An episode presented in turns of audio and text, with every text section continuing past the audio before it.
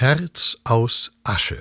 An einem Tag, Valentinstag und Aschermittwoch, Liebe und Buße, One Love und Olaf. Was? Scholz und Liebe?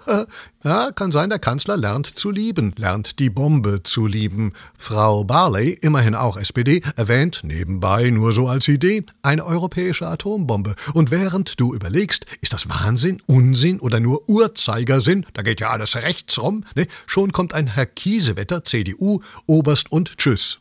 Äh, nee, Oberst AD und sagt, der Krieg muss nach Russland getragen werden. Oh, von wem? Äh, Krieg ist kein Handgepäck. Aber wenn der tragische, also der, der tragfähige Herr Kiesewetter den Krieg allein und tschüss. Klar, die Gedanken sind frei. Und jeder hat seine Vorlieben und Nachlieben. Oh, Donald Trump zum Beispiel. Er mag nicht jeden. Er ist kein Swifty. Äh, Taylor Swift übrigens trank beim Super Bowl ein Bier auf ihren Ex. Äh, nein, ihr Bier auf Ex, äh, auch gut. Ja, äh, zurück zu Trump. Weil Taylor Swift einflussreich ist, überhaupt sehr reich ist, mag Trump sie nicht. Er mag niemanden, der oder die reicher ist als er.